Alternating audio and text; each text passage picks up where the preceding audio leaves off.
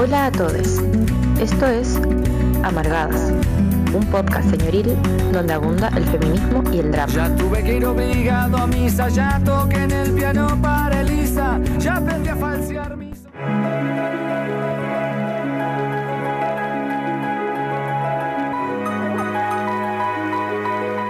Muy muy buenas noches, estamos iniciando una nueva transmisión de Amargadas por Holística Radio, por supuesto, aquí junto a mi compañera Francisca, ¿cómo estás?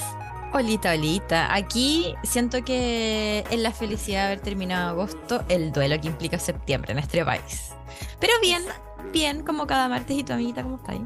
Bien, bien, y contenta de iniciar igual con este programa, eh, este mes que vamos a estar dedicando a la conmemoración de los 50 años del golpe de Estado y la dictadura cívico-militar que se instaló en nuestro país por 17 años. Así que desde ya les invitamos a eh, estar eh, pendientes de los programas. Vamos a estar entrevistando a diferentes organizaciones de derechos humanos y sitios de memoria, así que no se lo pierdan. Y eh, sin más preámbulo, paso a saludar a quienes nos están acompañando justamente a Esperanza y Nicolás de la Comisión de Derechos Humanos del Club Social y Deportivo Colo Colo. Me pongo de pie. ¿Cómo están? se pone de pie. hola, hola. hola. Bienvenidas aquí a Amargadas. ¿Cómo se encuentran? Bien, con alto frío nomás. Sí, está helado hoy día, ¿no? Como que de repente bajó la temperatura, volvimos a, volvimos al invierno rápidamente. Excelente, me parece. Oye, y eh, para distender un poco el ambiente, ya que esto me, se pone un poco incómodo, lo sabemos, queremos consultarle que se puedan presentar a sí mismos y respondan a las preguntas de eh, tres datos sobre ustedes, contando lo lindo, lo serio y lo random. Partimos con esperanza. a lo todos los invitados les toca, ¿eh? por si acaso. Lo lindo, me encanta. Eh, que soy socia del club más grande de Chile, Colo Colo. Amo. Creo que eso es algo lindo de una persona. Lo, ¿Cuál es lo otro? Lo, serio. Lo serio. Lo serio, que soy muy gruñona. Sí, peleo por todo a veces. Necesario igual en estos tiempos, creo yo, ¿no? Necesario pelear, sí. Es necesario sí. pelear. Y a veces cuando uno es mujer como que te lo recalcan más. Absolutamente. ¿No es cierto? Sí. Y en espacios como... Sí, en espacios masculinos como Colo Colo también ahí a veces tiene su, su temón. Me imagino. Y hay un trabajo también de muchas compañeras, eh, imagino, en donde se tienen que disputar esos esos poderes, esas hegemonías que se instalan, ¿no? El machismo que está enquistado, bueno, no solo en Colo Colo, digámoslo, en toda la organización. En la sociedad, en su conjunto. En su conjunto, exactamente. Sí, en Colo Colo se ha ido avanzando. Lo rando, eh, este último tiempo, cada vez que tengo como estrés, eh, se me inflama un ojo, como que se hincha así, como que me da una alergia nerviosa. No. Oh, reacciones del estrés ahí importantes. Sí. Somatizando. Somatizando lo duro que vivir en este país. claro, una ya, no está tan Lola. No, pues ya no. Los años pasan. y no en balde. Nicolás. A ver, lo lindo, yo creo que lo lindo es que puedo compartir el estadio con el pueblo conmigo. Creo que es lo, lo que más me, me, me, vino el tiro a la mente. eh, lo malo. No, lo, lo, serio, lo serio, lo serio. Aquí no hay malos, aquí no hay malos. Serio, ah. serio, a ver qué puede ser serio. Serio, mm, cuando trabajo, tengo que ser muy así, ¿cachai? Como mandón porque si no se me sale todo el control, ¿cachai? Si no tengo todo bajo control, puede salir todo mal en mi trabajo. Y, y lo random, eh, soy como adicto a coleccionar, a coleccionar principalmente libros y vinilos. Maravilloso. Difícil parar de coleccionar, ¿o no? Sí, uno siempre está coleccionando. uno siempre está coleccionando. Yo creo que una importancia en, en el acto de coleccionar, ¿no? Como que igual es guardar cositas que a lo mejor nos recuerdan momentos. Una vez vi una película que se llama eh, Todo está iluminado, una gran, gran película que la paso a recomendar, y en donde eh, está relacionada igual un poco con el tema que estamos, vamos a abordar durante todo este tiempo, que tiene que ver con la memoria. Y el protagonista, está protagonizada por Elijah Wood, eh, coleccionaba objetos muy random ¿ya? Como por ejemplo, no sé, una papa cocida, la metía dentro de una bolsa, así, un grillo, qué sé yo. Eh, y eso era porque estaba, eh, eran partes de su historia, como momentos, ¿cachai? Uno tiende a coleccionar para construir un poco su memoria. Diferentes formas de construir los objetos, las cosas, forman parte de ello. Sí, qué importante. la recomiendo la película, muy buena. la pueden encontrar en sus sitios piratas favoritos. Sí, y qué importante pensaba mientras lo decía, amiga, como el tema de la memoria. Yo creo que podemos conectar desde ahí, desde ahí el programa, porque septiembre yo creo que nos llama, y sobre todo este septiembre, eh, a buscar y relevar las diferentes formas de hacer memoria. Como que mm, pienso que no es solamente una la memoria que nos presentan los medios como más hegemónicos, sino que en esto mismo estamos haciendo memoria. Yo creo que ya a partir, ¿te parece? Por eh, preguntándoles a Esperanza y Nicolás, recordarles que vienen de la Comisión de Derechos Humanos, el Club Social y Deportivo Colo Colo. Eh, un poquito de qué se trata la organización, cómo surge, a qué se dedican, porque yo lo primero que pienso, y aquí yo me declaro, fúnenme, ah, no, no, eh, yo soy muy poco fan del fútbol, entonces yo como de clubes asociados a eso no conozco mucho y desde eh, el estereotipo me cuesta encontrarme dónde se junta como la memoria en torno a los derechos humanos y Club Social Deportivo Colo Colo. Entonces me encantaría saber cómo, qué onda la organización, cómo surge, qué está pasando adentro de, esa hora. ¿Parto yo, Nico, esta? Eh, dale tú. Ya, la organización, o sea, la Comisión de Derechos Humanos nace desde conversaciones en la Garra Blanca, en la época, ¿no es cierto?, de la salida de lo que es Pancho Malo, la coordinación, cuando los ilegales se toman la barra, eh, empieza más o menos, pueden escuchar a mi perrito ahí que está... Opinante. Bienvenido. Sí, él es muy exigente. Eh, bueno, nace más o menos en esa época, eh, ahí se empiezan como con diálogo interno de, no sé, pues 2015, a fines de 2015, principio de 2016, empezamos como a conversar. Yo antes había participado en diferentes organizaciones de observadores de derechos humanos. Eh, entonces como que hice clic y dije, pucha, realmente a nosotros también nos falta una estructura así en el estadio. Creo que solamente los que pueden como los que asisten al estadio pueden decir el nivel de represión que se vive y cómo también es invisibilizada esa represión y a la vez naturalizada por nosotros los asistentes, nosotras y nosotros que asistimos, ¿no es cierto?, a estos eventos deportivos. Entonces ahí empiezo a dar la discusión en la interna de la barra. Eh, fueron diálogos igual importantes porque tampoco, como que es raro que estos eh, tipos de organizaciones nazcan desde estos espacios. Entonces, recuerdo, no sé, pues, en ese tiempo igual la barra eh, tenía una lógica horizontal, entonces se discutían estos temas, no se imponían, que era también cambiar un poco el paradigma de lo que se había vivido anteriormente con lo que era la, coordinación. Entonces, yo participaba, ¿no es cierto? Aportando lo mío, no era parte de ningún piño ni nada. Y ahí empezamos con la discusión de crear la Comisión de Derechos Humanos.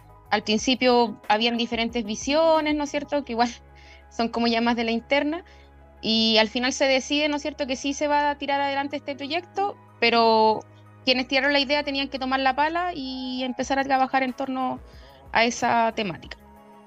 Eh, supuestamente iban a haber como diferentes grupos que iban a apoyar esta instancia, pero al final terminé como, en cierto modo, sola un poco en este proyecto que estábamos como llevando a cabo.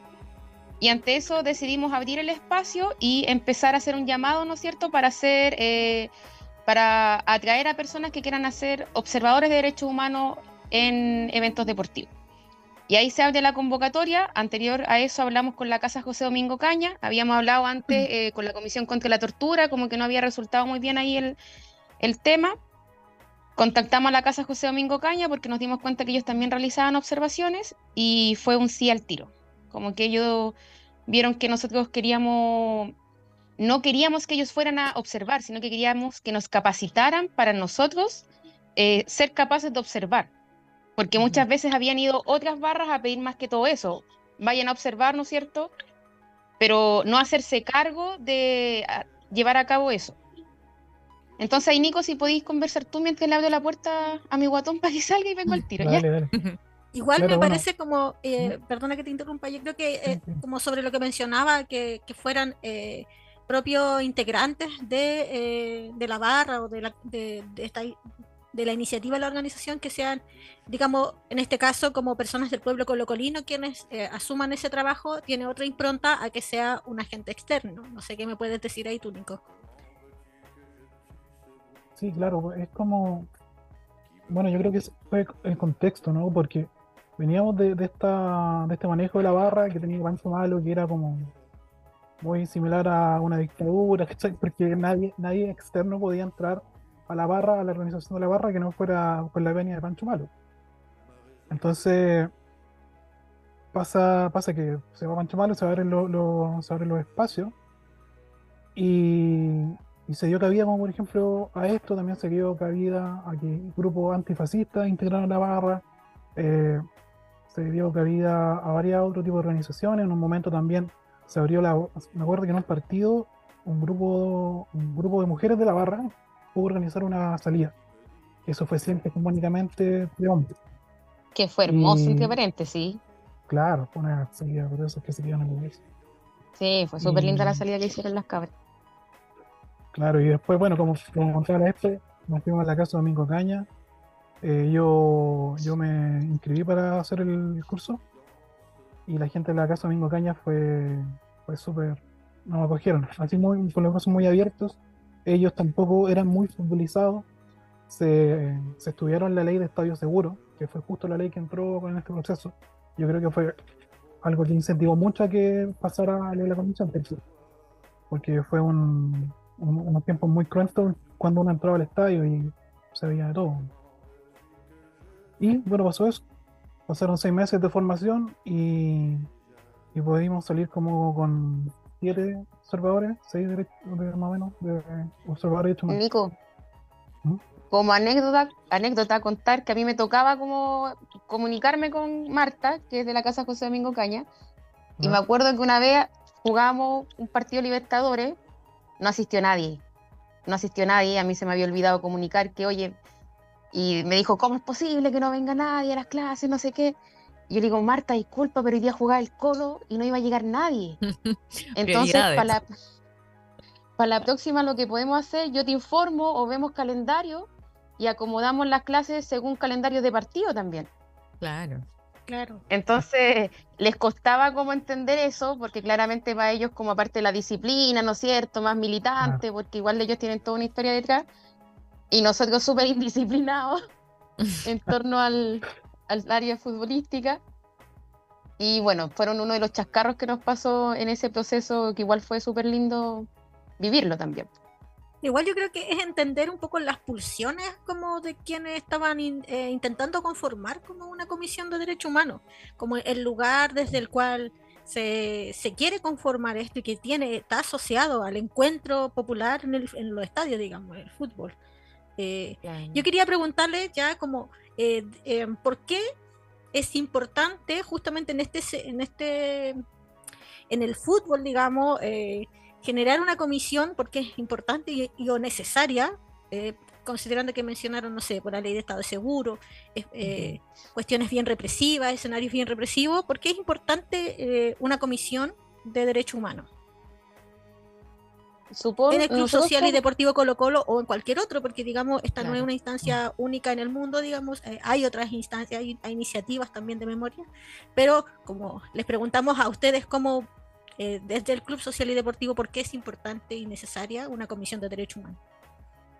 La lectura que siempre hemos hecho, y yo no sé, Nico, si tú lo compartís, yo creo que lo hemos conversado más de una vez, y que también nace desde la barra esa lectura, es que, y, y comenté al principio un poco de eso, que hay una particularidad con Colo Colo. Yo creo, más allá de, se puede dar en, todo en todas las barras, pero hay una particularidad con Colo Colo, la barra más grande de Chile, que tiene una historia igual súper violenta también, ¿no es cierto?, que es parte de, nuestra barra, eh, una barra que viene de sectores populares, que su núcleo fundamental es de sectores populares, ¿cachai? De hecho, donde más reprime Carabineros es donde está Arica y donde está la galería.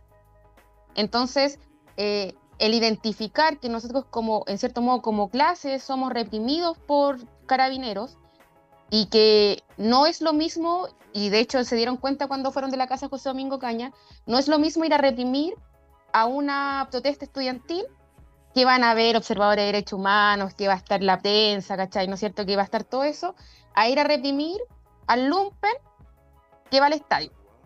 Que la misma gente lo clasifica y la misma gente lo margina y en cierto modo justifica que nos repriman.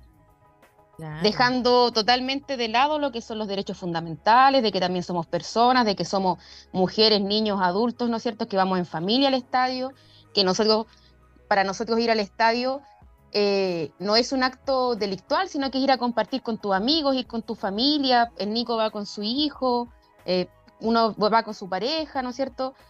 Y eso fue como las lecturas que hacemos, de, cómo somos capaces nosotros organizativamente contener la represión policial que vivimos cotidianamente en el Estado. Y esa es la lectura que se hace como de base del por qué se necesitan los observadores de derechos humanos. La primera observación que tuvimos, que ahí fue, nos acompañó gente en la casa José Domingo Caña, ahí estábamos con el Nico, dijimos, ya era un partido contra Antofagasta, ¿te acordáis Nico? Dijimos, ya, este partido no va a ser importante, va a ir poca gente, vamos a poder comprar entradas. Y justo se dio que íbamos a definir. ¿Te acordáis, Nico, que definíamos campeonato con ese partido? Claro. ¿Tú tenés mejor memoria para eso? Sí, con lo cual me parece que ganaba ese partido y que daba tres puntos para ganar el campeonato. Entonces el estadio hubieron 38 mil personas. Y claro, se nos complicó conseguir entrada. Claro, todo, todo, el escenario completamente contrario. Y, y nos, nos costó conseguir entrada para la gente de la casa. Porque nosotros teníamos que conseguir entrada para también poder llevar la observación dentro del estadio. Podemos estar mm. afuera en las calles, pero tenemos que entrar también y ver el, ver el, ver cómo, qué pasa adentro, porque adentro es donde pasa muchas veces lo más grave hemos visto situaciones mucho más graves de lo que se ve afuera. Y, de hecho, gestionamos permiso para poder observar adentro. Y fue muy bacán porque ponte tú, si nosotros no hubiéramos estado bajo el alero de la barra, nosotros no entramos a Arica. Mm. Porque imagínate entre ahí institucionalmente Arica vaya a pensar que son sapos. Claro. Ah, claro. Y en Arica se pone la barra. Entonces, y, y de hecho, anteriormente, desde las páginas oficiales de la barra, se empieza a hacer promoción y se empieza a decir que iban a ir, ¿no es cierto?, compañeros eh, identificados de tal forma que su lógica iba a ser observaciones de derechos humanos. Y mm. recuerdo que esa primera observación, muchos pensaban que, ¿para qué recontra nosotros íbamos a ir? Pues, ¿cachai? Que no iba a servir de nada. Y después de la primera observación, que igual estábamos, muchos nunca habían observado, entonces fue así como algo novedoso para todos. Primera vez que en la barra se veía gente haciendo observación de derechos humanos.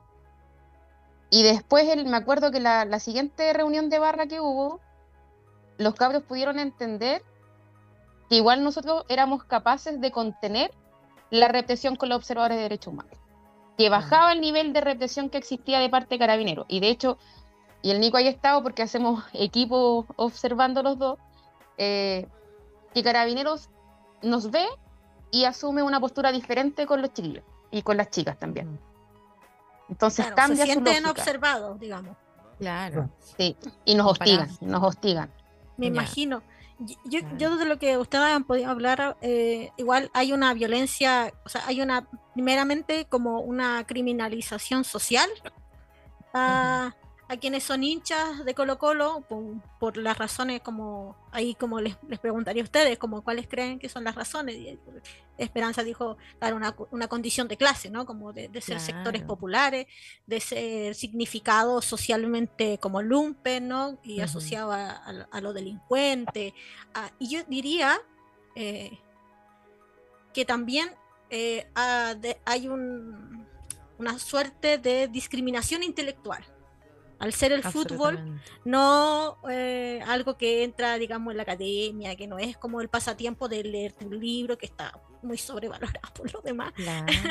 Eh, y que de hecho... O, que, genera desmedro frente a otras personas que eh, eligen como el deporte, ¿cachai? Claro, como otras fuentes de al final como placer dentro de, sus horas libres. Y de como que Exactamente, pensaba que al final dentro del inconsciente colectivo y, también me respondía a mí mismo un poco como esta división importante entre como qué tiene que ver Colo Colo con derechos humanos, como que eso yo me preguntaba de, un primer momento. Y al final pasa que claro, como dentro del inconsciente colectivo está como esta imagen de la barra como, no sé, personas rompiéndolo todo, que en realidad es una respuesta a la represión, por supuesto, o como, eh, como resistir de algún modo la represión, creo yo. Y como yo creo que en general las personas no piensan como que sí, eh, como que no se respetan derechos humanos desde el Estado, que son carabineros, como en estos contextos. Y que no debería ser tampoco. O sea, pensemos que es un contexto de encuentro, como de, de, no sé, como compartir, hacer comunidad, como que no tendría por qué suceder eso, pero lamentablemente en, Chile sucede y, y, claro, tiene mucho que ver con lo que decía Esperanza que hay una cuestión de clase, pero también como estos estereotipos que se hacen en torno como a lo que es la barra y lo mismo que decía la Lisa, como la criminalización. Y por otro lado, como una comprensión de lo que son los derechos humanos, que se violan en ciertos contextos solamente, y no sé qué me podrían agregar. Ponte tú en base a lo que están diciendo, creo que no es menor entender que la garra blanca y otras barras también nacen en, dictadura.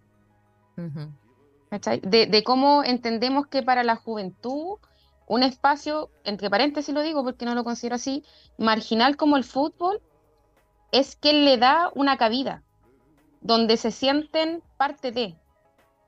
Y también el que responda a, qué tan violentos son esos espacios, te responden también a qué tipo de sociedad estamos viviendo.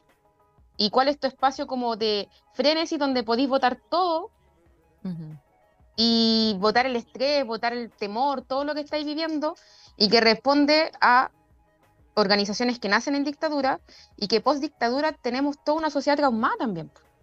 Claro.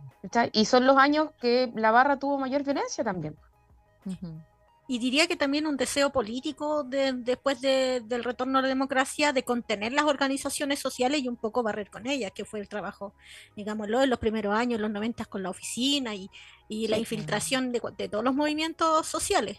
Eh, y Nicolás, ¿tú qué nos puedes como contar respecto a qué, han observado? ¿Cómo se materializa esa violencia política, esa, esa, represión policial eh, eh, en en, in situ, digamos, en qué han observado al respecto. O en contexto de estadio. Claro. Claro. Mira, se da, yo lo podría separar como en dos partes, que una fuera del estadio y otra dentro del estadio. Por ejemplo, fuera se da mucho el control aleatorio, onda como que solamente por, por vestimenta, por apariencia, no hay ningún tipo de, de, otro, de otro criterio de parte de carabineros para su control de identidad. Eh, se da también, no sé, el tema de, que tú ves carabineros con, con, su luma afuera, que eso se considera como un, un, acto de provocación. No está regulado según los protocolos de carabineros que ellos estén con su luma afuera todo el, todo el momento. Eso siempre se da en el estadio cada vez que tú pasas al lado de un carabinero. También está el tema de, de la presión que le hacen a la gente con caballos cuando van los accesos, se hacen boca, eh, bocas de botella y eh, estas bocas de botella se hacen con los caballos de carabineros. Bueno, adentro del estadio, alguna vez nos tocó ver un desnudamiento completo de una persona. Lo desnudaron para chequear si tenía algo dentro de su ropa. Y, lo pudimos ver porque Carabinero ni siquiera se preocupó de cerrar la puerta de su retén, su retén móvil, que fue donde desnudaron a esta persona. Nosotros nos acercamos a él, pero él no quiso, no quiso seguir con el tema, no quiso hacer ningún tipo de demanda ni ningún tipo de acusación para el respecto. Eh, bueno, con las compañeras se dan las tocaciones, que vienen de parte de los guardias privados de blanco y negro, pero ahí se da la figura de la aquiescencia, que es porque Carabineros está permitiendo eso. Entonces se ve validado el actor del guardia por el carabinero que está detrás. Y si un guardia dice, por ejemplo, oye, este no deja revisarse, esta persona se va a detener. Mm. Em, hace unos años se logró que Carabineros ya no esté dentro del círculo del estadio, cosa que no se lograba cada habilidad, pero cuando eso pasaba quedaban, quedaban problemas bastante mayores. Alguna vez eh, se rompió un acrílico el estadio, se trató de ingresar, la, la, barra intentó ingresar en un partido contra Católica y fue todo por una por problemas que hicieron en la parte de arriba del estadio. Con represión de carabineros, la barra se manifestó, rompió un acrílico, trató de parar el partido y bueno, sean todo tipo de cosas que algo sacaron a Carabineros. Hoy lo hemos visto de nuevo dentro, pero en lo legal no deberían estar ahí. Eh, no sé si se te ocurre algo más que se me yo. Eh, con menores de edad, con niños, ponte tú, eh, los tocan para ver si los pañales traen algo. Eso es ah. una vulneración de derechos. No, no, deberían hacer eso con menores de edad.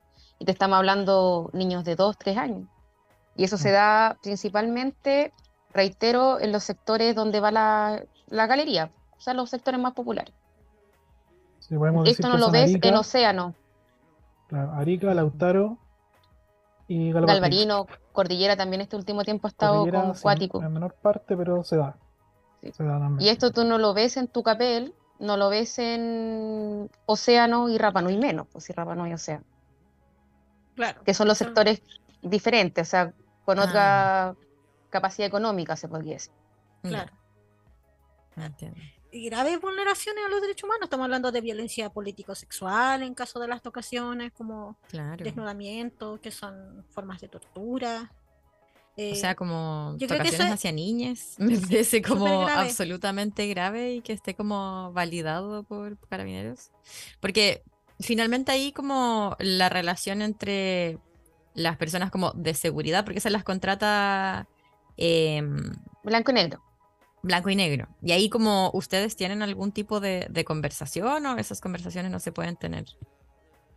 Como... Ha sido, mira, ha sido súper complejo porque desde que la sociedad anónima, ¿no es cierto?, se hace cargo de lo que es el estadio monumental, eh, ellos se creen dueños y señores. De hecho, bastante tiempo el Club Social estuvo desligado, ¿no es cierto?, de decisiones y de participación. Ahí gracias a la organización de algunos socios se pudo ir recuperando la corporación ¿no es cierto?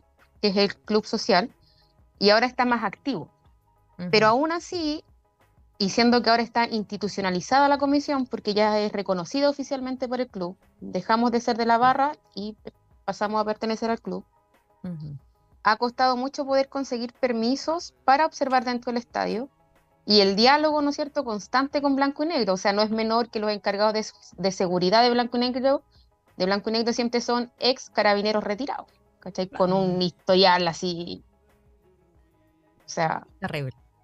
Sí. Entonces, eh, la lógica, que igual el otro día hablábamos con el Nico, con estos cambios que hubo de Ursúa, ¿no es cierto? Que fue una persona nefasta en torno a seguridad en blanco y negro. Eh, y pensaba el, personalmente que es difícil porque al carabinero se le enseña a reprimir. Y esa es su lógica, ¿no es cierto?, para responder a cualquier situación difícil. Y no debería ser, porque eso trae más violencia. Y es un espacio, como decía bien Nico, nos encierran, nos acorralan, y nosotros no somos asistentes a un evento deportivo. Igual entra mucho dentro de la lógica, así como eh, cliente, ¿no es cierto?, evento, etcétera. Pero ahí también entra a regir otra normativa que también nos debería resguardar y tampoco es respetada. O sea, si esto pasa en un concierto, eh, que haría la embarrada también no sería más cuestionado, ponte tú, el actuar de carabineros. Claro, claro. Pero no pasa en los partidos de fútbol. Y a veces nuestros derechos, como, como no sé, pues como eh, quien compra una entrada, tampoco son respetados porque a veces nos tocó ver con Nicolás que Carabineros venía, te agarraba, te daba la vuelta y te sacaba el estadio. Claro. Y solamente porque te veía y tal vez tu pinta no le gustaba. Una vez yo iba entrando, ay, con esto termino, iba entrando, no, íbamos observando ni nada, y yo ya en esta época no entro, no, no consumo alcohol, nada antes de entrar al estadio, y la tipa me quería toquetear de una forma que no correspondía, y yo le pongo, oye, quédate quieta, y viene y grita, ay, pero si tienes hedionda marihuana. Yo no consumo marihuana. Y entonces después se me acercó otra persona y yo le dije, oye, contrólala porque realmente está diciendo cosas que no son y si queréis podemos hacer, no sé, pues me podéis llevar, podéis revisar, pero no vengo de onda marihuana. Entonces también tienen esa lógica que saben que cuando se están pasando de nivel, pueden responder de esta forma y así en cierto modo dejarte mal parado para poder reprimirte mayormente. Y se da generalmente que no tenemos las herramientas para defendernos contra ellos. ¿Cachai? Porque naturalizamos su actuar. Es normal que Carabinero nos agreda. Claro. Y no está solo normalizado, me imagino ustedes como asistentes, sino que también lo que decía antes, hay como un inconsciente colectivo, es como, ah, ya cerraron como la calle porque va a haber así como, les, yo he escuchado a mucha gente como, va a haber partido, así que no se puede pasar por ahí porque seguramente la barra va a hacer algo, como que eso ha ido quedando y en realidad yo creo que es importante dejar en claro lo que decía Esperanza, como... Eh, si respondemos desde el estado de violencia con violencia, por supuesto que va a haber una escalada. Y yo diría que no solo desde, desde el inconsciente colectivo, como con todos estos como sesgos eh, de clase, raciales, ¿por qué no? Si estamos hablando de Colo Colo también, como que tiene una historia, un arraigo eh, indígena, em, sino que también hay leyes a disposición que facultan todo esto. O sea, estamos hablando de la ley Estadio Seguro, ahora con la ley de, de, impunidad a los pagos, que no sé cómo se llama, en donde basta el relato de, carabinero para poder como acusarte y se asume presunción de inocencia frente a una agresión de carabinero a cualquier civil. son, gracias. Esas leyes facultan, ¿cachai? Eh, generan un marco institucional en donde se posibilita la impunidad respecto a los crímenes de derecho humano. Y, yo creo que el escenario es mucho más complejo de cara a, la conmemoración de los 50 años del golpe de Estado, en donde claramente ha habido una, yo diría que en este territorio, eh, una profundización de la política del terrorismo de Estado en diferentes eh, ambientes, digamos, desde la militarización en territorio Gualmapu, en el estadio, a través de todo esto que estamos conversando, en las marchas, qué sé yo. Y eh, ya entrando de lleno como el tema de la conmemoración. ¡Ay, perrito! Ah, qué lindo. Perdón. Ya entrando de lleno eh, con el tema de la conmemoración de los 50 años, yo quería preguntarles em, eh, qué están haciendo como comisión o el Club Social y Deportivo Colo Colo, cómo conmemora a, la, a, a, las víctimas de la dictadura asociada a Colo Colo. Sí, bueno, ahora estamos en medio de muchas actividades que ha sido para mí un periodo muy, muy emocionante en lo personal. Súper contento. Ahora, por ejemplo, este sábado hay un recorrido para socios del club en el, en el, eh, Estadio Víctor Jara. La, la, fundación nos cedió esa fecha para hacerlo para hinchas de Colo Colo, socios, socios al día. Y y estamos, estamos en eso. También el día 11 hay una actividad en Villa Grimaldi donde se va a descubrir una placa que el club, eh, el club mandó a hacer con, con nombres de socios e hinchas que pasaron por Villa Grimaldi. Mm. Eh, bueno, ayer tuvimos una ceremonia de, reconocimiento a destacados luchadores de derechos humanos. Se realizó en el estadio. Fue, fue bastante emotiva. Los premiados fueron Nelson Caucoto, eh, Alicia Lira, y Carlos Caselli, que no, no pudo asistir. Y, bueno, claro, fue una actividad que nos dejó con el corazón muy hinchado. no sé si algo más quiera complementar.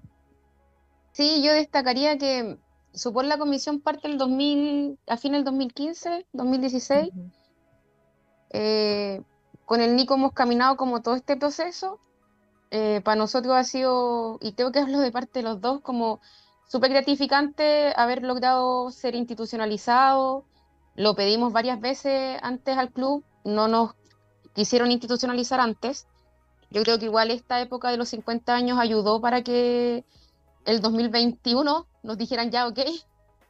Em, este último tiempo ha entrado harta gente a la comisión y encuentro que eso ha enriquecido harto el espacio. Muchas personas que también trabajan eh, desde el ámbito de derechos humanos en casas de memoria eh, siento que, que como colocolinos podamos tener estos espacios que a veces ponte tú, eh, no es solo ir al estadio, porque hay mucha gente que se resta al estadio porque también tal vez todo lo que se ve por televisión hace que le tengas como un poco de temor asistir, pero si el club te abre estos otros espacios donde también encuentras cabida y puedes hacer lo que te gusta en torno a tu club. Y creo que eso es como súper, súper, súper importante. Eh, el hecho de la actividad de ayer fue un tema que ayer me hizo pensar harto, que el Nico y yo habíamos conversado muchos años atrás. Mi eh, perrito es como reclamó. Sí. Ah. eh, y habíamos conversado hace muchos años atrás y el 2021 lo propusimos y también propusimos que era importante que desde el club y en el club hiciéramos algo referente a los derechos humanos. O sea, no es mm. menor que esta actividad se haga en el Monumental. Claro. Porque nuestra casa, si bien no fue ocupada como espacio de tortura como fue el Nacional, eh, sí vivió la pérdida de socias y socios e hinchas del club. Y siento que para cualquier colocolino eso no es menor. Exactamente. Entonces igual es abrir ese espacio y, y, nos costó harto, pues nos costó harto años poder hacerlo y siempre fue una idea que tuvimos en mente y por suerte ya desde el año pasado lo pudimos empezar a hacer y este ya es el segundo año que hacemos una actividad en nuestra casa, invitando a nuestra gente. Qué bacán. Porque también pensaba un poco en lo que decían antes, como que em, Blanco y Negro de, de, algún modo siente y con como teniendo detrás carabineros también, como toda su organización y con todas las leyes que decía la Lisa, de algún modo nos queda la idea de que tal vez ese espacio como que ellos lo han tomado y qué importante es, eh, como dicen ustedes, la organización comunitaria que están realizando y retomar ese espacio también en esta fecha que es tan importante, como que siento que tiene además mucho significado y un significado muy actual, más, más allá del hacer memoria, como que es algo ahora, como retomar y, reapropiarse. Esa era la palabra que quería encontrar, reapropiarse del espacio. Sí. Si realmente uno cuando va al estadio lo siente propio. Y sabemos que a pesar de que sea esté concesionado, sabemos que es un espacio que nos pertenece a todos los socios y a todos los hinchas. Y, y bueno, es como... Quería comentar algo que eh, antes decían que esto no, no, se sabe y es efectivo porque no, no, no se cubre. Mucha, mucha de la gente que ayer fue, que por ejemplo Alicia Lira no había ido nunca al estadio, nos, comentaba, esto no sale en la prensa, nadie sabía que había una comisión de derechos humanos de Colo Colo, nadie sabía que hay observadores de derechos humanos, eh, y es una parte que no se muestra, porque ella nos decía, siempre muestran el tema de la barra, los, los conflictos, las peleas, qué sé yo, que se pasaron de una, que se pasaron por la reja, los reventones que han habido, pero no se habla más allá de lo que hace el, trabajo que está haciendo el club. Oye, ahí estamos pasando por el YouTube unas imágenes en donde, eh, donde está el reconocimiento, por ejemplo, a, socios que fueron víctimas de la dictadura, eh, justamente la ceremonia del día de ayer. Y Nicolás, si, pudieras como explicarnos quién es Alicia Lira, porque la mencionaste y no, no dijiste quién era, y yo ah. creo que esas son cosas importantes de que queden ahí en el registro. Sí, perdón. Alicia Lira es la presidenta de de la agrupación de familiares de detenidos desaparecidos. Eh, ha sido presidenta, creo que por más de 10 años. El, siguiente premiado fue Nelson Caucoto, que es un abogado destacado en, causas de derechos humanos.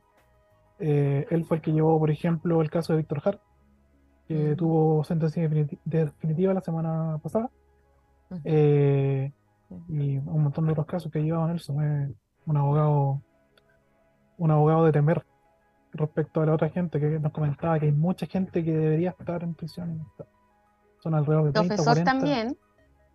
Profesor de la ESPE. Sí, profesor mío. profesor de Derecho Penal. No es menor. Oye, quisiera aprovechar este momento de saludar a quienes nos están mirando en YouTube, que nos pueden comentar y también si nos quieren enviar un audio al más 569-75111-852. Eh, yo quería preguntarles acerca de la investigación y el llamado a una encuesta que están haciendo, que nos cuenten por favor acerca de esa investigación, que igual es un poco eh, rescatar la memoria de, eh, del club en, durante los años de la dictadura y lo que sucedió con los hinchas y las hinchas. Eh, ¿Parto yo, Nico? ¿Partís tú? Sí, dale tú Ya, mira, yo creo que en, por respeto hacia unos compañeros, voy a hacer la, este lado tedioso, pero la investigación no nace de la Comisión de Derechos Humanos. La investigación nace de una organización que se llama Autoconvocados Arellanistas en el 2015, a fin del 2015. Esa organización la componía Diego, Tomás y yo. Eh, nosotros le pedimos permiso al club social de que nos dejara usar el padrón, pero nunca, o sea, nos, permitieron usar el padrón, pero nunca nos permitieron hacer como cruces. De hecho, teníamos que buscar uno por uno, o sea, no sé, eh, estábamos viendo la, el informe Valech y teníamos que agarrar un root y ese root buscarlo en, como en la página de socios y ver si era socio o no era socio. Ponte tú, si yo revisaba, yo alcancé a revisar 3.000, 3.000 y algo root, uno por uno, uno por uno, uno por uno. Oh, mansa pega. Sí, tremenda pega. Eh, siempre tratamos de pedir como ayuda al club para que pudiera difundir esta investigación. nunca se hizo. Eh, después del 2019 2018-2019 eh, como que se nos cierra el acceso a este padrón de socios y ahí nosotros nos acercamos, ¿no es cierto?, al club nuevamente y el club nos dice que si no participamos en la comisión no íbamos a tener acceso a esta investigación, o sea, por lo menos a los mm. padrones de socios. Y ahí es cuando nos vemos, en cierto modo, este grupo de personas eh, obligados a participar en la comisión para poder seguir con la investigación. Eh, lo hago porque, lo, comento porque igual creo que es importante contar como toda la historia del proceso como es, que tampoco quiero empañar lo bonito que ha sido, porque eh, más allá de que uno pueda tener como ciertos resquemores, siento que poder encontrar a socios y socias e hinchas era siempre el objetivo de la investigación. A veces lo que se hizo este último tiempo fue como muy con mucho ánimo de presentar algo para los 50 años que igual lo encuentro importante, está bien que como club nos, presentemos y, mostremos algo más tangible, pero el objetivo principal era ese, era contar la historia no contada, eh, esa historia como marginada de parte de nuestro club, como decir, no, a lo más, no sé, eh, que el club fue intervenido por la dictadura militar, ¿no es cierto?, donde teníamos presidentes asignados por el gobierno militar, como le dicen algunos, eh, y como que hasta ahí llega. Como que no, no entendemos que también las bases del club sufrieron todo ese proceso. Y eso era lo que nos interesaba desde ese ámbito eh, poder como contar. Después de esto se institucionaliza, ¿no es cierto?, este proceso, y ahí ya vemos toda la campaña, que entre paréntesis encuentro que es como debió haber sido siempre, toda la campaña que lleva el club, ¿no es cierto?, para poder encontrar a nuestra gente que vivió las vulneraciones de derechos humanos en dictadura. Y gracias a eso hemos podido encontrar a diferentes personas, hemos podido hacer cruces del padrón de socio, ahí el Nico ha tenido una participación súper activa también en ese proceso, eh, y yo a veces me siento un poco desencantada, entonces por eso como que, me alejo, me acerco, me alejo, me acerco, porque igual viví un proceso anterior, ¿no es cierto?, que siento que eh, fuimos un poco pasados a llevar, pero más allá de eso, eh, lo que se está logrando a nivel de club es lo que se debió haber hecho desde un inicio. El club debió haber estado empapado en esta investigación desde un inicio, no solo ahora que vamos para los 50 años. Eh, es importante y tampoco desmerezco, creo que el, trabajo que han hecho el grupo de investigación ha sido tremendo. Eh, han sido súper profesionales para hacerlo. han podido encontrar, no sé, Nico, ¿cuánto dijeron socios que teníamos solo el padrón del 98? ¿Eran 68? Sí. Sí, a través de la encuesta han recopilado otros 30, van a alrededor de 100 casos. Sí. Y igual ha sido, yo entiendo que ahora el 11 también va a salir algo referente a eso. Y bueno, se está cumpliendo, pues se está cumpliendo con, lo, con la deuda histórica que teníamos también como club. Entonces eso es, importante. No sé, Nico, si tú tenías algo más que agregar. Eh, sí, bueno, Mira, me tocó como entrevistar a algunas personas, eh, porque claro, la mayoría de las personas son personas mayores y no, tú les pedís completar una encuesta de Google y no, es como complicado. Mm. Entonces yo, yo creo que hay que más que ir, llamar y qué sé yo, quizás contestar la, encuesta con ellos. Y por ejemplo, una persona que me comentó su, su participación en la resistencia durante la dictadura me, decía que él nunca había hablado de esto, solamente había declarado por el ballet. Mm. Y, pero por ser Colo Colo, quiso hacerlo, quiso Conversamos alrededor de 3-4 horas. Buenísimo. Entonces es algo que, claro, que nos mueve, nos mueve caleta. Y nos, nos lleva a tomar la, la rienda de la pega y, y, darle todo el tiempo que uno tenga para eso importante, eh, también relacionado a lo que decía Esperanza antes, como construir esta historia, no, no sé lo que se nos ha dicho desde la hegemonía, porque Yo he escuchado en algunas ocasiones, eh, no sé, por ejemplo, que hay un supuesto vínculo eh, de Colo Colo con Pinochet, eh, y que eso al final es, lo que se conoce un poco, pero qué importante, sobre todo en esta fecha, y también como decía Esperanza, en todos los momentos construir esa historia que es colectiva y que es popular y que al final reafirma que ese espacio y, que Colo Colo al final es, de ustedes, pues como de los hinchas y de las personas que han seguido por años y años y años como al club.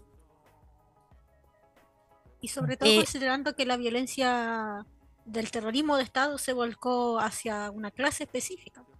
Ahí hay un sujeto que fue perseguido, no solo eh, las personas que estaban eh, eran militantes de ciertos sectores, sino que también fue la gente pobre la que fue más azotada por, y perseguida políticamente y que está más invisibilizada. Creo que es súper importante poder contar cómo la violencia política del terrorismo de Estado, la dictadura, repercute justamente en el pueblo colocolino. Recuperar esa historia. A mí me emociona un montón cuando, empecé a leer acerca de la investigación. Sí, a mí me gustaría destacar también a un compañero que falleció hace poquito, eh, Carlos Cortés, el viejo Charlie, lo conocíamos harto, ex mirista, ex preso político, eh, que tuvo que salir también del país, que cuando lo detuvieron lo único que pedía que le pasaran el carnet del colo, que se le había perdido su carnet del colo. Eh, Nortino, de La Pampa, eh, que tuvimos la suerte de entrevistarlo con Tomás también, nos contaba ahí todo su... Era una Biblia, Biblia abierta de Colo Colo. Le decía, oye, tal fecha, sí, mira, en tal fecha pasó tal cosa y no sé qué. Y a veces estábamos hablando de la nada y Charlie hasta sus últimos días de vida se organizó social y políticamente. Y bueno, ahí nos, nos contaba varias cosas. Creo que igual es importante recordarlo y destacarlo también. Y vamos a ver cómo podemos hacer que esté en este proceso también de, de encuentro. Ahí es, tenemos que ahora hablar con la familia para ver cómo lo, lo vamos a realizar también. Cómo lo integran. Sí. Qué, importante como el trabajo de memoria que hacen, que hacen las comunidades. Como solamente les, quería decir eso porque qué bacán, como que es todo un mundo, que personas no ligadas al fútbol no conocemos. Y, qué bacán que también se pueda construir de otra forma como en torno a, un deporte, como comunidad en torno a eso. Siempre se dice que no hay que ligar el fútbol con la política, pero siempre donde haya algún tipo de organización va a haber un acto político. Entonces, como. Por supuesto como inerte ese dicho. Claro, y considerando también que decía Esperanza que, bueno, eh, la, la, garra nace como en contexto de dictadura, eh, igual quería preguntarle, nos queda poquito tiempo, pero eh, a ver si alcanzamos un poco a preguntarle como qué sucede institucionalmente con Colo Colo a partir del, de la instalación de la dictadura tras el golpe. Y cómo también esa herencia, ese, ese digamos, intervención institucional eh, eh, permanece hasta hoy eh, en, materializada en las SA, por ejemplo. Claro. mira, pasa, bueno, llega la dictadura, se crea la IGD y pasa justo que Colo Colo empieza a andar mal. Empieza a andar mal en lo deportivo y en lo institucional y Colo Colo se interviene. Se pone un presidente un presidente electo por la en dictadura, el 75. sí, que se llama Alejandro Scuy, que él luego fue el que dio este reconocimiento a Pinochet como presidente honorario. Eh, y claro, es como se le, se le carga al hincha colocolino la ligación con Pinochet, pero tenemos que entender que hablamos de una dictadura que abarcó todo, todos los marcos de la sociedad, todas las instituciones. Y una institución como Colo Colo, que eh, tiene 30.000 hinchas en esa fecha, digo 30.000 socios, no iba a quedar eh, al, margen de la dictadura, ¿no? Iba a ser igualmente intervenido. Y, y bueno, se da esta intervención que también es económica y se abre Colo a, a grupos privados, al grupo BHC, eh, que bueno, no, no fue muy fructífero, duró un par de años nomás y y Colo Colo volvió después a tener presidente electo democráticamente, porque Ascuy fue puesto a dedo ahí. Designado. Designado. Eh, eh, de eso se topa Colo Colo. Bueno, y ahora que lo comentaste, la investigación, aparte de buscar gente eh, que fue víctima de la dictadura, también está viendo cómo se vio Colo Colo afectado en, su vía, institucional. Es otra arista que tiene la investigación. Sí, considerando que la dictadura igual no llega porque sí, digamos, hay una instalación de un modelo económico eh, un modelo de comercio que, que, atraviesa todas las instituciones. Yo creo que justamente, como tú mencionas, con las características de Colo Colo y bueno, de todos los clubes igual empieza a instalarse las SA. No sé, Esperanza, ahí que nos puedas comentar. O sea, bueno, la, ligación que se hace, ¿no es cierto? Como lo decía el Nico, fue en dictadura, con los presidentes designados en cierto modo que existían. Eh, después, cuando llega como la democracia, los presidentes que teníamos también eran bien ligados como a la derecha tampoco se desvincula de eso, entonces era una continuación, ¿no es cierto?, como de, de todo este proceso. No mirar en menos, a veces dicen que somos medio engreídos los colocolinos, pero es cierto, eh, somos el, equipo más grande de Chile y por ende un equipo popular y las dictaduras intervienen también en el fútbol porque les conviene, o sea que se cree, ¿no cierto?, Cobreloa tampoco es menor, en cierto modo, para llegar a todo ese sector como más minero también. Eh, entonces, igual, en cierto modo, se usa el fútbol para apaciguar o en cierto modo para controlar también y mirarlo desde otra forma y esas lógicas que salen y dicen, ¿no es cierto?, de que Colo Colo tiene una relación con Pinochet, o sea, cualquier dictador va a tener una relación con el equipo más grande del país. Hay que ser infantiles para no verlo de esa forma, ¿cachai? puede ser muy, podéis ser muy de otro equipo o del equipo contrario al nuestro, pero no entender un análisis básico como ese es porque no estáis haciendo una lectura adecuada. Entonces a mí igual me molesta un poco cuando dicen, ah, este Pinochet. Es lógico, ¿cachai? O sea, en Argentina tú veís cómo se meten en los equipos más importantes de Argentina y después terminan siendo un presidente. Sí, una cosa lógica. O sea, Piñera también en un tiempo acá cuando empezó a meterse a Colo Colo y, y el tipo reconocidamente no es del Colo. Claro, hincha de la Cato. Entonces, disculpen, pastelito ahí. Eh, mi perrito. Se dio, se dio, el caso de Macri. Macri fue presidente de Boca varios años y luego se dio presidente de la nación y se sí. No, y también está la intención de consolidar la imagen de un dictador frente a un lugar que es de, de eh, encuentro popular, como Colo Colo. Claro. Como también ahí hay Un, interés ideológico o también de, de, intervenir sectores para romper los tejidos sociales. Supongo sí, y aparte a veces, bueno, yo a veces no he hecho mucho el análisis, pero esto de, de identificar tanto a Colo Colo con la dictadura, siendo que nosotros ganamos súper pocos campeonatos en dictadura, son como cinco, cuando teníamos a otros equipos con Ambrosio Zambrano firmando, ¿no es cierto?, en la moneda a jugadores, ¿cachai? Y ahí no hay una vinculación con dictadura, oculta esa relación con dictadura, ¿cachai? Y el tipo era procurador general de la República, cercano a Pinochet, y llevaba a firmar a los jugadores a la moneda en dictadura. Y a ese equipo no se le liga como se le liga Colo Colo con la dictadura. Entonces también hay una intención de, hacer como toda esa lógica, que no es menor. Entonces, cuando hacemos esas lecturas tenemos que entender el por qué hacemos esa lectura. Y por qué se usa Colo Colo también, y por qué está toda esta lógica de decir, no, Pinochet antes del plebiscito le iba a dar plata a Colo Colo para que sacara, ¿no es cierto?, para que terminara el estadio, cuando realmente, históricamente se ha demostrado que no fue así. Pero, que, sí se intentó usar la imagen de Colo Colo para eso y de hecho hubieron jugadores perseguidos por la dictadura. O sea, Hugo Lepe, eh, Mario Moreno, que Chamaco tuvo que ayudar a sacarlos del Nacional. El tema de Caselli también, que fue emblemático, o sea, Carlos Caselli fue emblemático. Entonces, igual Colo Colo no tan solo a nivel de hinchas, sino que a nivel futbolístico también tuvo gente que vivió las vulneraciones de sus derechos en dictadura. Entonces, igual sería como hacer otra, mirar el otro lado, ¿no es cierto? Como, como que les falta información cuando dicen, oye, Colo Colo está ligado a Pinochet. A veces cuando ya te sacan como eso, yo ya no entro a discusión porque ahí ya me estáis demostrando que no cacháis mucho lo que estáis hablando. Claro, ahí está faltando la historia. Sí, como que no vamos a llegar a puerto, así que no. En la memoria de todo hinchada.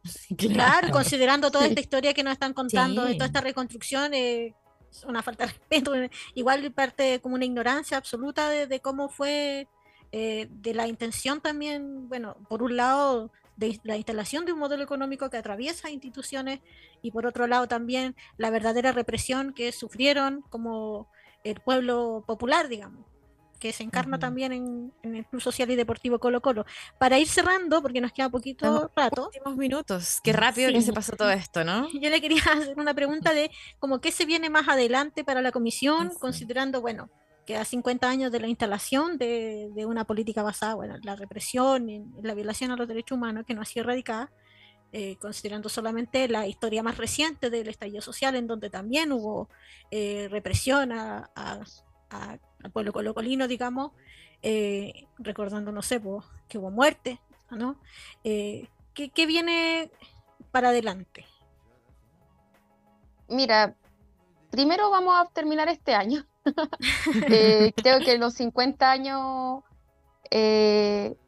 son importantes, van a causar también, la comisión no estuvo muchos periodos de tiempo con bastante pocas personas, fue, mm. a veces éramos el Nico y yo, eh, tampoco, Sí, tampoco es llamativo, ponte tú, a hacer observación ante un partido cuando uno quería ver el partido.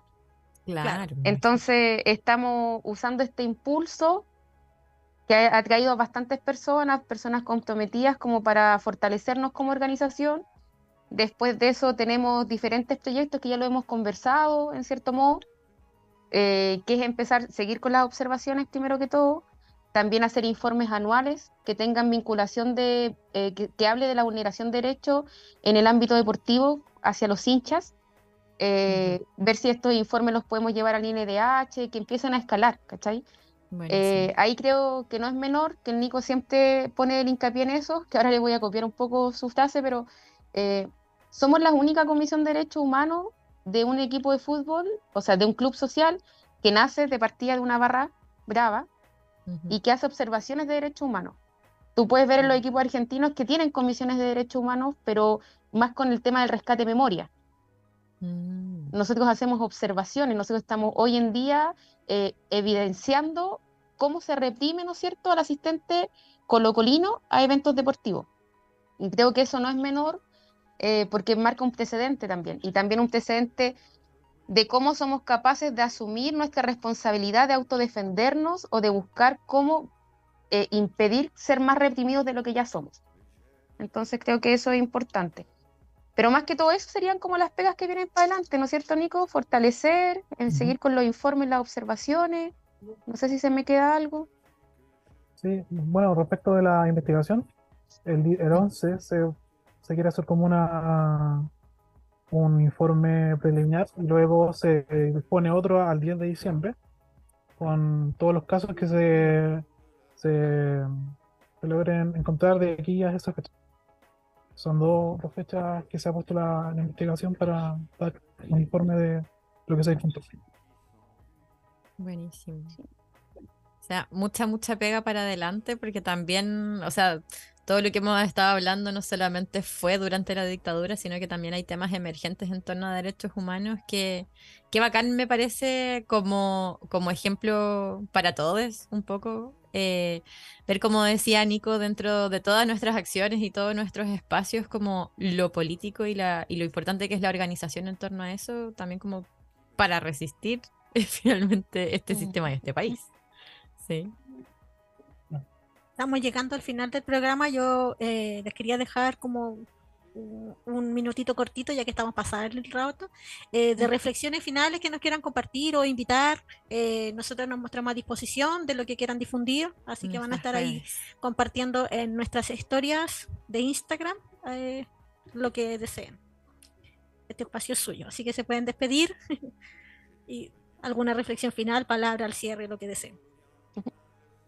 No, por mi parte agradecer la invitación. Yo estoy consciente que anteriormente también habían invitado a compañeras a participar de este espacio.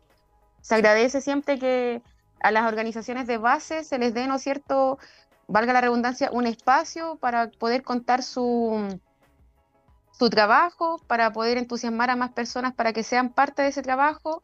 La comisión está abierta a quien quiera participar. Eh, es un espacio enriquecedor, es un espacio donde nos encontramos, como lo ven, con diferentes historias, donde nos vinculan, los derechos humanos se vinculan con muchas cosas, entonces es muy, muy interesante. Y, bueno, está ahí, y también a invitarlos a hacer vida en torno al Club Social y Deportivo Colo Colo, que creo que eso es, es fundamental y es importante para mantenerlo más vivo de lo que ya está, para recuperarlos, no olvidar que se vienen los 100 años del club, que también se viene el término de lo que debería ser la concesión con blanco y negro. Entonces nos quedan hartas luchas por delante y es importante que como, como colocolinas y colocolinos nos organicemos para que nuestro club vuelva a ser 100% nuestro y que las sociedades anónimas las podamos despedir de una vez por todas y podamos empezar a soñar a lo grande todas y todos juntos. Eso es como lo que puedo señalar. Yo suelo pedir que se difonda lo más que se pueda la encuesta para encontrar más casos. Es lo que es lo que nos tiene principalmente movidos hoy en estas fechas. Agradecerle su participación a quienes también estuvieron acompañándonos en nuestra transmisión de YouTube. Recordarles que este programa va a quedar alojado en Spotify, así que saludos al futuro, como nos gusta decir. Saluditos. Ahí lo pueden también difundir desde sus diferentes espacios. Y eh, yo quisiera despedirme eh, diciendo que el 3 de septiembre del año 2005 eh, y este año se cumplen 18 años de la detención y desaparición forzada del joven de 16 años, José Buenante Buenante, en el sector Mirasol de eh, Puerto Montt, quien fue subido al Radio Patrulla número 1375 de Carabineros perteneciente a la quinta comisaría de Puerto Montt y desde entonces se desconoce su paradero. Nosotros desde Amargadas exigimos verdad, justicia, y que Carabineros rompa el pacto de silencio, la justicia actúe y por fin se sepa dónde está José Buenante Buenante. Agradecerles a ustedes por acompañarnos, a las personas que nos están escuchando, que nos van a escuchar. Recordarles que sigan nuestra queridísima casa radial eh, Holística Radio, nos aporten también en el Patreon y eh, invitarles todos los martes a seguirnos como siempre a Amargadas en septiembre, que es el mes de la memoria y la conmemoración de los 50 años del golpe. Chau, Oye, invitarles desde ah. ya al programa siguiente en donde vamos a estar con la Corporación 3 y 4 Álamo, un sitio de memoria en donde vamos a estar conversando como parte de nuestra conmemoración de todo este mes. Así que nos estamos escuchando, muchas gracias, hasta pronto. Chao, chao.